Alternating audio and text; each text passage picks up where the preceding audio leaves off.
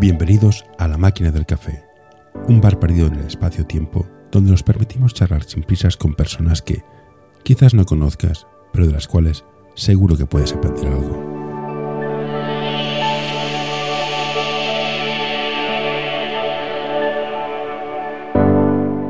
Hoy tenemos con nosotros a Pili Bilbao.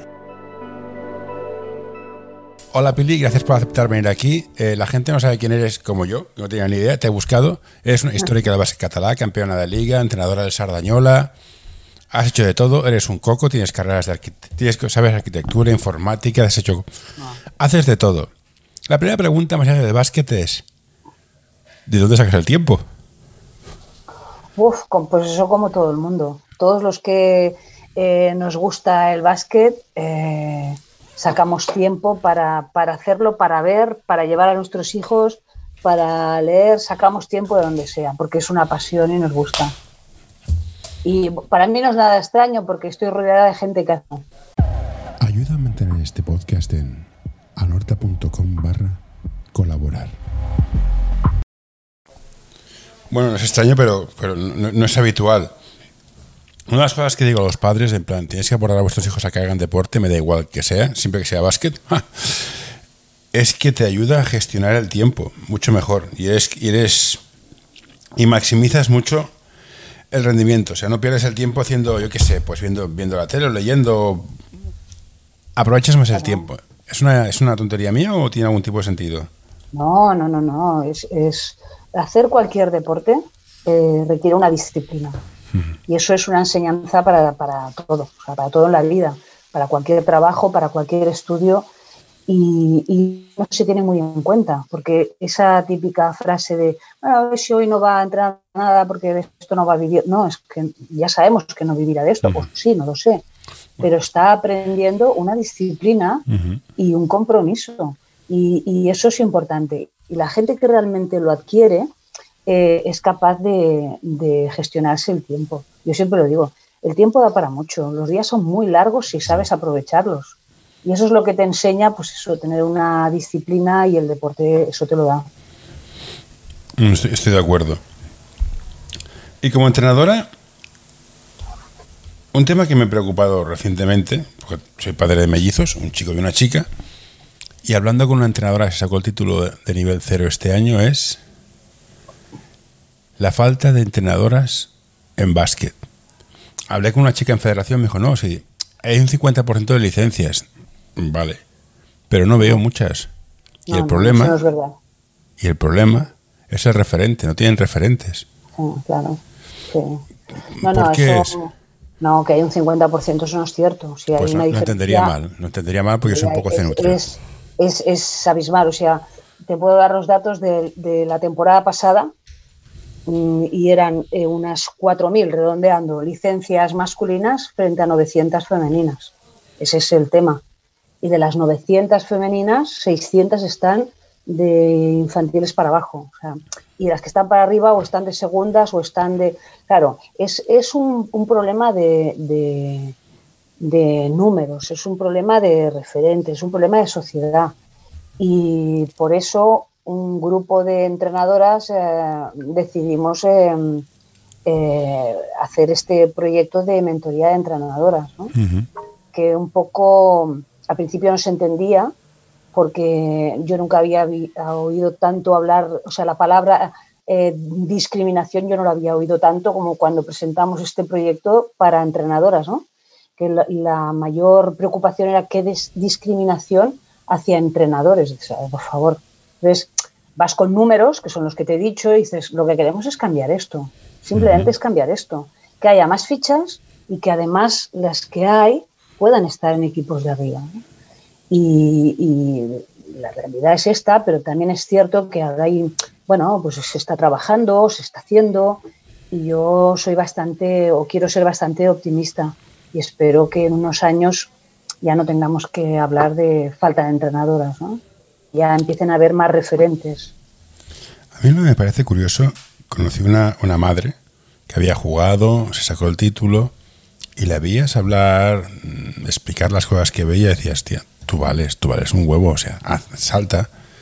Y les da miedo dar el salto. Y es una chica que tiene ya 40 años, o sea, es madre de dos niñas. Está en el programa, creo, de, que, habéis montado. Sí. Dices, pero, pero da la cara, da un paso. Bueno, es que no sé si sabré, es que. ¿Cómo es que no se sabré? ¿Visto, visto lo que hay en las pistas? Sí, sí, exacto. Ese, ese es un, tema. El segundo tema es que eh, es lo que decíamos del tiempo. Tú al final no vives de esto. Entonces, si tú estás en un sitio donde eres válida, eh, sirves, pero cada día te llevas 20 bofetadas, al décimo día dices, oye, mira, eh, tengo otros hobbies, eh, me gusta mi familia, me entonces, y esto pasa, eso pasa mucho. También es cierto que hay un tipo de gente, pero también pasa en chicos, lo que pasa es que como hay tantos, pues no se ve que, que les dicen esto, no, no, yo no sé si sabré, yo no sé si no sé qué, bueno, también hay que respetarlo, ¿no? Hay que respetar todas las opciones. El problema está en que quien quiera subir y hacer tenga las mismas oportunidades. Ahí es donde está el foco. ¿no? Si una no quiere, pues no quiere. Pero si una quiere, que tenga las mismas oportunidades. Es ahí donde tenemos que, focalizar el tema. ¿Y esto empezará cuando haya directores técnicos chicas? Porque al final el mundo va por, a quien conoces. Sí.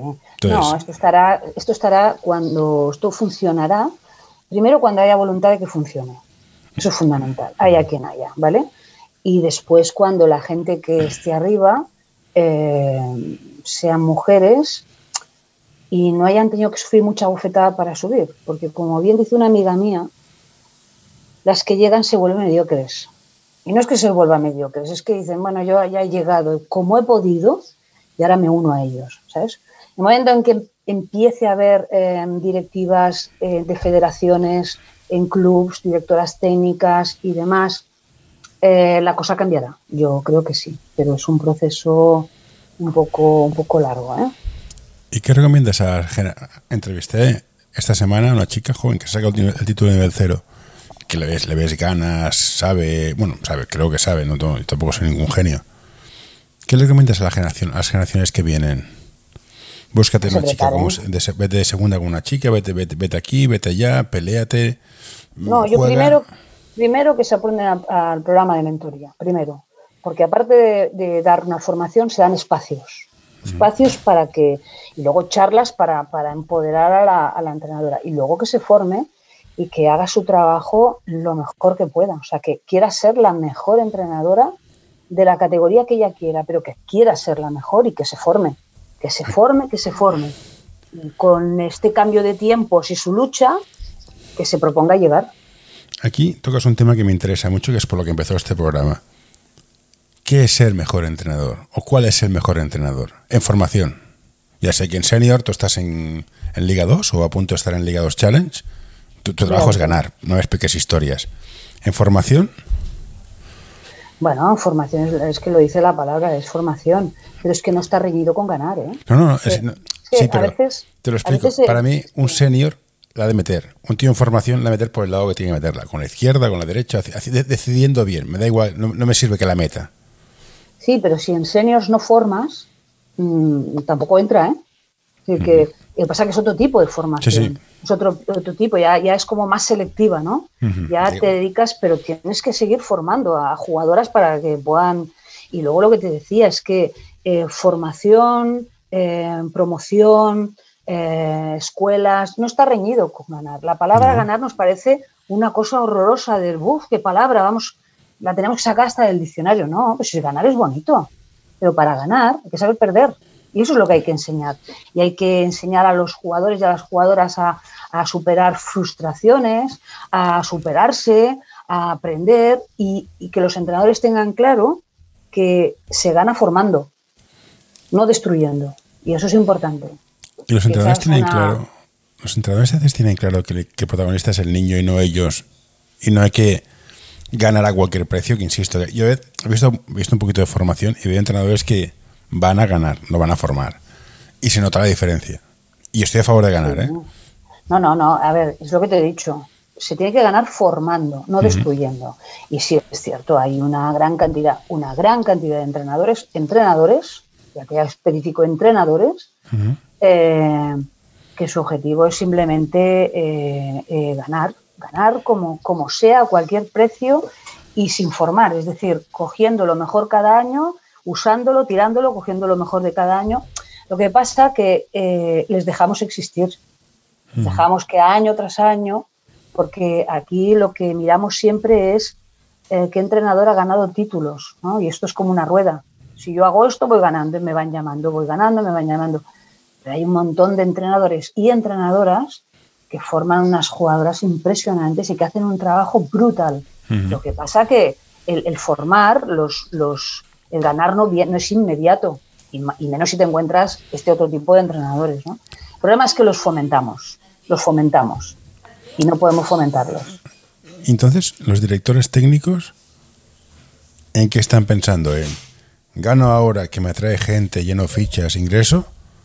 O, ostras, tengo cinco entrenadores buenos, los tengo todos en formación y me salen unos cadetes que te mueres de buenos. Mira, es que es, todo un pez que se muerde la cola. Y yo lo he vivido en el club donde estoy. O sea, hubo un año que era ganar a toda costa, fichar todo lo que se movía, meternos en esta rueda de equipos fichadores y tal. Y sales perdiendo porque no creas identidad de club, no creas jugadoras, no creas eh, la capacidad de sacrificio y al final creas esos monstruos que después nos han comido a todos y nos están comiendo, que son esas jugadoras y familias que desde mini se lo has dado todo y no les has pedido nada y no han tenido que hacer nada. Y ahora nos estamos encontrando con esa generación, ¿no? Ahora oyes, es que cuando son juniors no quieren trabajar. No, nunca han trabajado porque les hemos prometido el oro y el moro sin trabajar. Es, hay que cambiar esa mentalidad, pero para eso un director técnico tiene que estar respaldado por una directiva y que le diga, hey, no pasa nada, hay que dar un paso atrás, lo damos. Pero vamos a hacer un trabajo como, lo que somos, deportistas, mm. Y se tiene que sentir respaldado en eso. Si se siente respaldado y lo hace, ostras, que es lo, más bonito que hay. Ya te lo digo yo, es lo más bonito que hay. Entonces la pregunta va para padres. ¿No se pierde nada a nadie, ni en valores, ni en esfuerzo, ni en aprendizajes, jugando en una categoría más baja? O sea, puedes aprender lo mismo técnicamente en un nivel A que en un preferente. Sí, todo depende del entrenador, claro. Sí, sí, no, entrenador bueno. claro, tú imagínate que tienes un entrenador que está en un preferente y es un buenísimo entrenador, aprenderás. Pero si resulta que tienes el entrenador destructor que solo te usa y te tira, no vas a aprender nada. No, no, lo digo asumiendo que el entrenador sea bueno. Sí. Aprendes lo mismo. Entonces, el padre de buscar más, no el nivel del, del equipo donde quiere llevar a su hija, sino el nivel del entrenador donde va. Debería ser la lógica. Sí, y, la, y, lo que el club te ofrezca. ¿Cuál es la mm. filosofía del club? Yo, sé que hemos perdido, recuerdo una jugadora que ni voy a decir el nombre, pero es que recuerdo la, conversación con la madre, de decirle, mm, es que allí me prometen eh, que va a ir a campeonatos, es que me prometen que va a ir a las selecciones, es que me prometen. Y, yo me acuerdo que le dijimos, aquí lo que te prometemos es trabajo, es trabajo. Y es una niña que el año pasado estaba en una escuela y este año se la están rifando los clubs. Valora esto, ¿no? Pues no, eso no se valora. No, no, no, no se valora el trabajo, ¿sabes? Es, no sé, yo no sé si ya es por edad o por lo que sea, pero aparte de, mm, no es ganar, es mm, qué club tengo cerca, qué, qué, qué, puedo crear alrededor de mis hijos que sea sano, que, aparte, que aparte trabajen, ¿eh? pero darles un entorno un entorno de, deporte. Y eso se lo, solo se lo das con proximidad, lo más cerca que puedas. Porque se van a ir andando al club, se van a pasar la tarde viendo partidos, eh, se van, ahora van a ir aquí, ¿sabes? Y estás creando una identidad de club y un trabajo de club, de todo eso es triste, ¿eh? Es triste. Y antes era así, pero ahora suena a utopía. Pues mira, yo era de los tontos que mis hijos siempre han jugado en clubes de barrio me he negado a llevármelos lejos, aunque me los han ido a buscar. Oye, juegan, han perdido categorías por, por estar en casa, pero están en el club, tienen sus amigas, van a ver partidos juntos, se hacen de mesa, se van a sacar el título de entrenador. Y básicamente es lo que quiero yo como padre. A lo mejor soy un poco iluso, pero eso que dices tú, ¿qué club queremos? Claro, yo, a ver, siempre hay que exigir, ¿eh? yo siempre lo digo. Sí, sí, no, como padres tenéis que exigir que el club cumpla. Y cumplir quiere decir que si tu hija empieza aquí y acabe aquí arriba. Y que aprenda.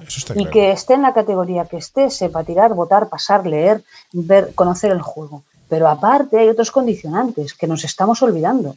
Nos estamos olvidando. Parece que, que esto sea como, ¿qué dice esta? No? Mm, estamos hablando de qué tontería está diciendo. Aquí lo que no, pues no son tonterías. Mm, pues crear una identidad, crear, crear una identidad de equipo, crear una identidad de club, crear una, un, un compañerismo, un ostras, no solo es mi equipo, sino me importa el otro.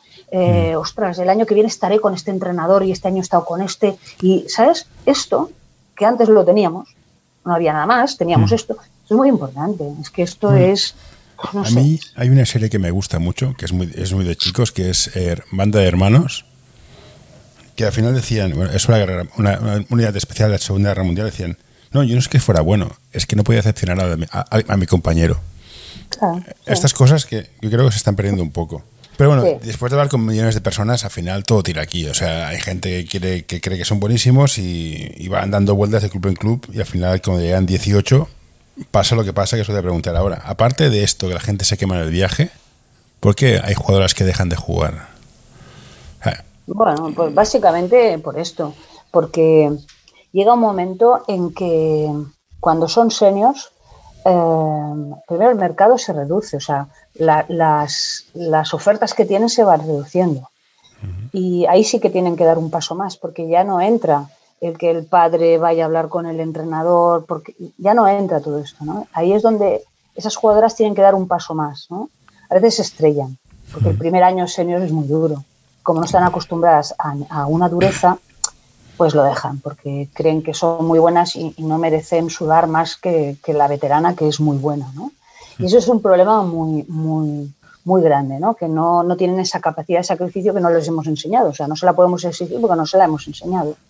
Eso por un lado. Luego, eh, bueno, hay muchas jugadoras que ahora mismo no las tenemos aquí porque se instauró hace unos años la moda de irse a Estados Unidos. Y, y, bueno, parece que se está acabando, pero bueno, yo lo que creo también es que eh, descuidamos un poquito esa categoría del paso de junior a senior. Eso te iba a preguntar. descuidamos, Ujú. sí, la descuidamos como club, la descuidamos como federación, como categoría, la descuidamos muchísimo. Y yo creo que, yo siempre lo digo, cuando es primer año senior, empieza otra etapa de formación. Y hay que hacerla. Yo, hay que yo no- hacerla. yo en chicas no sé, yo sé que un chico que sale de junior va a un senior, va a morir.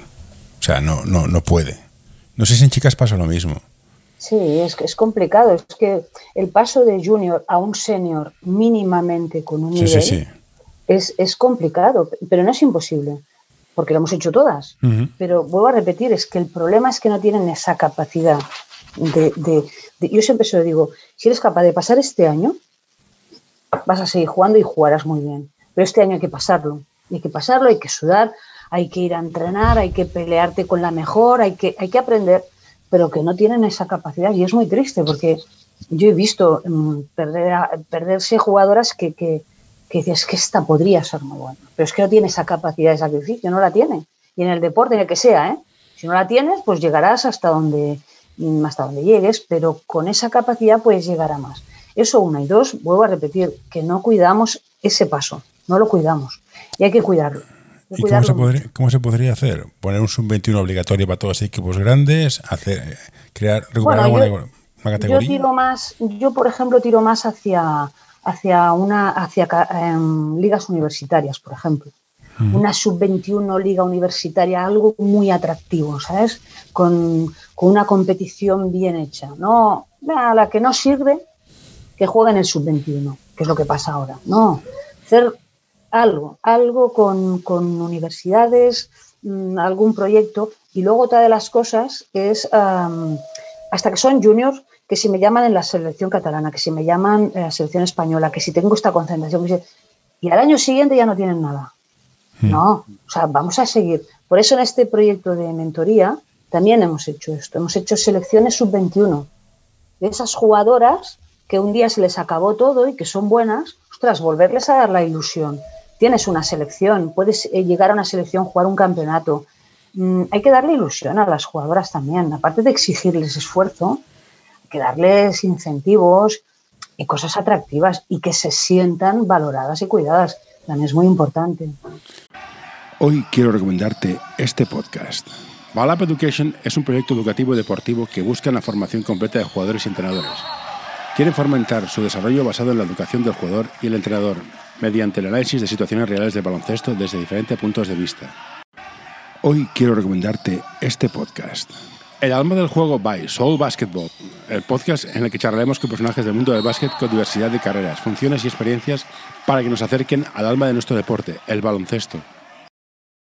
Y hablando de cuidar el grupo, ¿cómo haces para crear el grupo? Pues, uh, pues no lo sé, supongo, va a parecer una pedantería, pero primero dando ejemplo, ¿vale? Uh -huh. Yo creo que soy una persona de trabajo en equipo, no, no concibo el básquet mm, de otra manera y, y, yo creo que es una premisa, si yo quiero que ellas sean un equipo, yo tengo que demostrar que juego en equipo, ¿no? que tengo mi equipo, que yo no soy yo la entrenadora y yo, yo gano y yo, yo, sino yo creo que eso es eh, fundamental. Y después, uh, supongo que hablando, yo la verdad es que te puedo decir que tengo un grupo de jugadoras uh, que son, que es que lo tienen muy claro. También es cierto que hay un, una, una, combinación de veteranas y jóvenes y que las veteranas son las típicas veteranas, ¿sabes? las que trabajan como una junior, uh -huh. pero saben como una senior veterana, ¿no? y hacen equipo y entienden que el básquet es un, un, juego de equipo. Y luego intentar dar a cada una su rol, porque es importante saber qué rol tiene cada una en el equipo y que aprendan a que su rol es importante, sea el que sea, y que lo asuman. Y que todo el mundo mmm, aporte. Eso es lo más importante. Yo, yo os vi jugar el año pasado y es un equipo bastante bien montado y juegan bastante bien. Tienen unas jugadas bastante claras. O sea, felicidades por, para vosotros. Me gustó bastante. Bueno, yo te tengo que decir que tengo mucha suerte. ¿eh? Que, que, yo le doy gracias a, a, no sé a quién, pero realmente tengo unas jugadoras que, que, que hacen que tu trabajo sea muy fácil. Pero yo como, como jugador lento, gordo, bajo, te diré que cuanto más trabajo, más suerte tengo. También es verdad. Sí, a ver, sí. Siempre tienes que estar eh, picando, picando, picando, picando. Y si viene la suerte y estás picando, picando, picando, entonces te cogerá, eso es cierto. Uh -huh. Pero sí, sí, el trabajo es importante. Sí. El básquet, bien entendido, para mí, está en el básquet femenino. Hay más técnica, más inteligencia en pista, así, a, a, a grosso modo.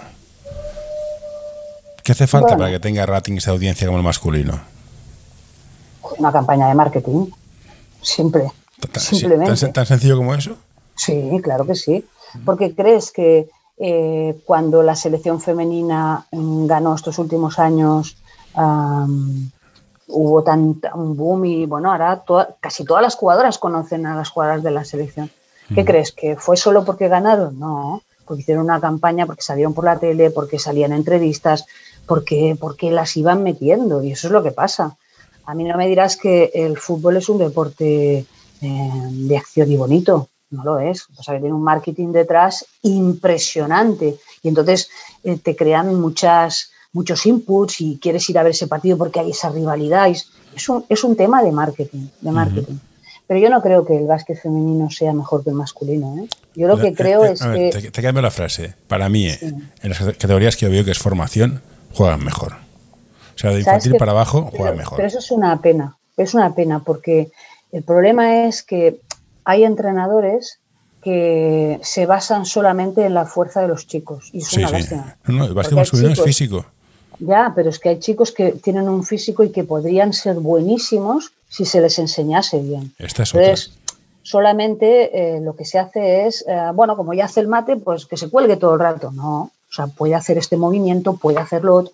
Entonces se quedan en, en, en, en lo físico, que es, es, muy triste, ¿eh? es muy triste. Eso. No, y, esto, y esto, cuanto más arriba ves jugar, más te das cuenta que el físico es lo que manda. O sea, el jugador sí. que no, no, tiene físico, por muy bueno que sea, por muy listo que sea, no va a jugar. Y es lo que sí, se sí, lleva ahora. Sí, es, es sí, sobre todo en, en, gente grande, sí.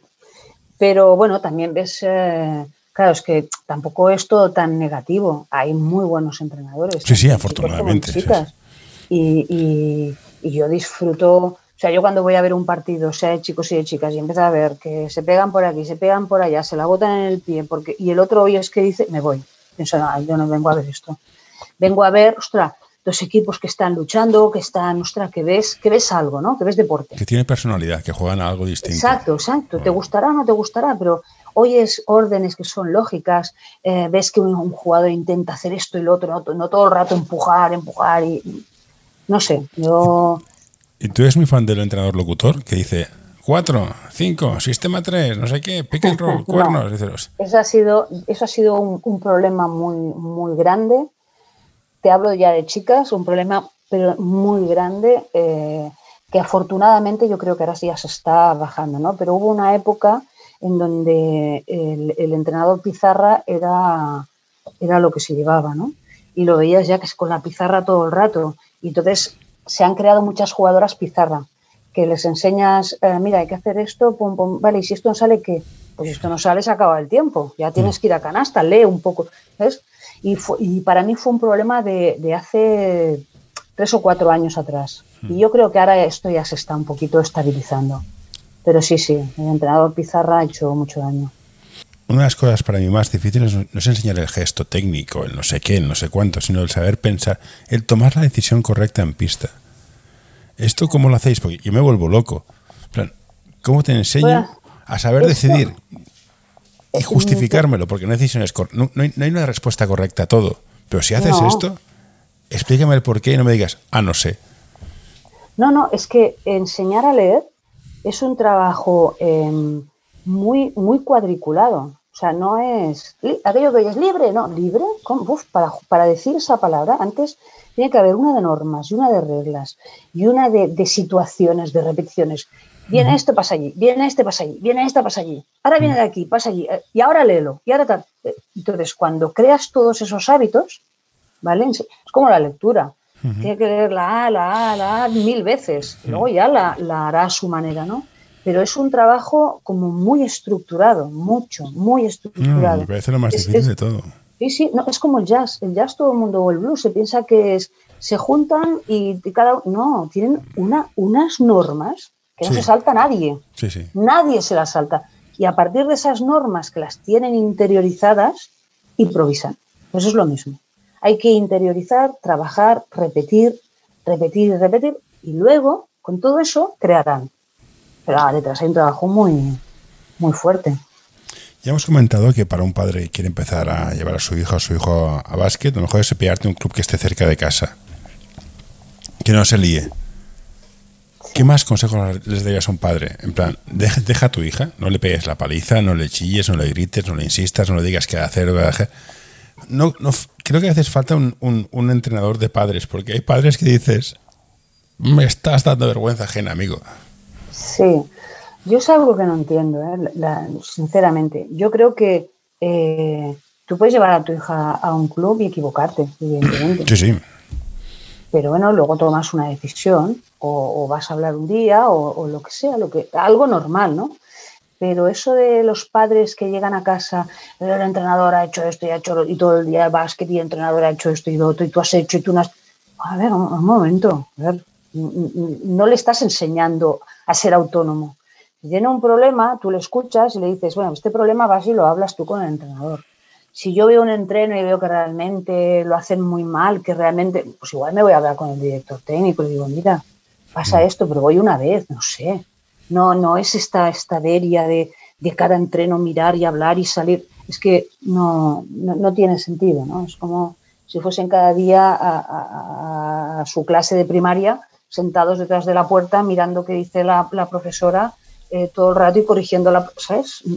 Creo que un poquito de, dejar que todo el mundo se equivoque un poco, que, algún año lo pasen mal tampoco es malo y que, aprendan a, asumir diferentes tipos de entrenadores y de trabajo.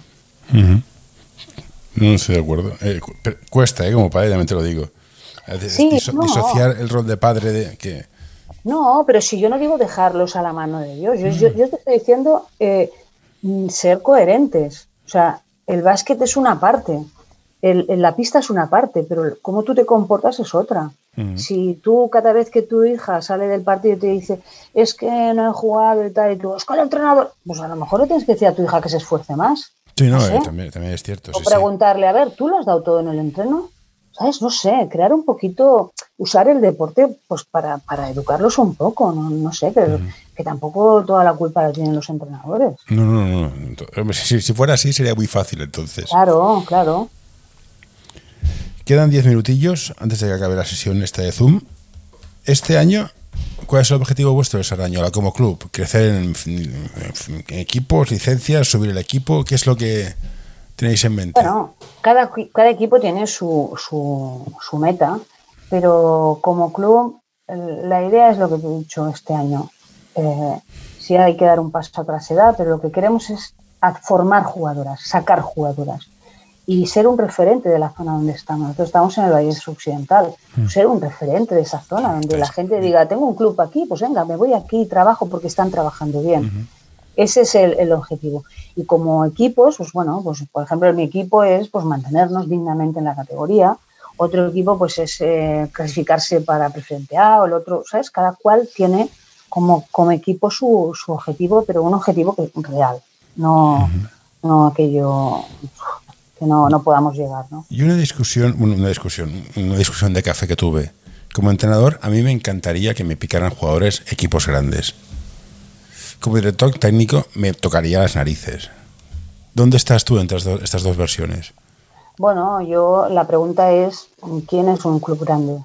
Pues Juventud, Almeda, San Adrià. Bueno, para mí un club grande es el que hace jugadoras, su entrada. Entonces, los otros son fichadores, sí, o que tienen dinero. sí, clubs con dinero. No, que tienen dinero, claro, o que tienen un escudo. Yo, yo llamar a una jugadora del Barça no podemos competir.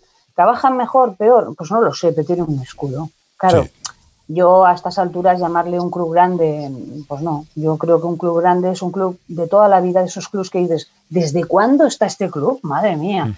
Y formando jugadores, eso es un club grande, para mí. Bueno, club fichador. O sea, yo, soy consciente que yo no puedo competir ni con el Almeda, ni con el Barça, ni con el San Adrià, porque, porque no puedo. Es lo que hay, ya está. Entonces, yo como entrenador diría, ostras, he conseguido formar una jugadora que me parece muy raro que se vaya para allá, pero bueno, se va para arriba como director técnico me molestaría. No, perdona. Si tú quieres eh, ser un San Adrià, un... No, no, no, yo no quiero, no quiero ser. No, no. Imagínate que estás en una directiva y dices, yo quiero ser... Vete a buscar a la persona que hace que ese club sea de esa manera. Te lo traes y será de esa manera. Y destrozas el club. Y destrozas el club. Bueno, pero lo, lo haces, sí, pero lo haces como tú crees que es un club grande. No es mi caso, ¿eh? Mm. Pero decir que se puede hacer, que es que funciona así.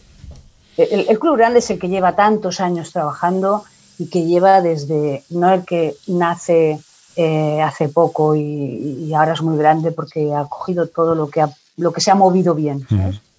Para, eso, para, mí no es un, un club grande. Envíanos tus sugerencias a info.norta.com o en nuestras redes sociales. Bueno, pues a ver si algunos padres tendrían que tomar nota. ¿eh? Pues, no, no, no, lo voy a decir en voz alta, no lo voy a decir aquí ahora, pero he visto cosas que dices, tenéis un cuajo y llamaros club de formación, tenéis, tenéis, tenéis delito ¿eh? también, pero bueno, en fin. Sí.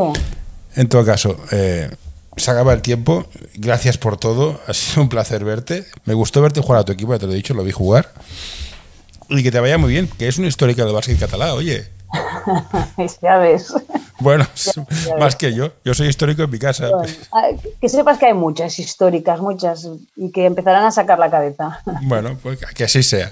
Muchas sí. gracias por todo, Pili, y cuídate. Vale, a ti. Gracias. Venga, hasta ahora. Hasta luego.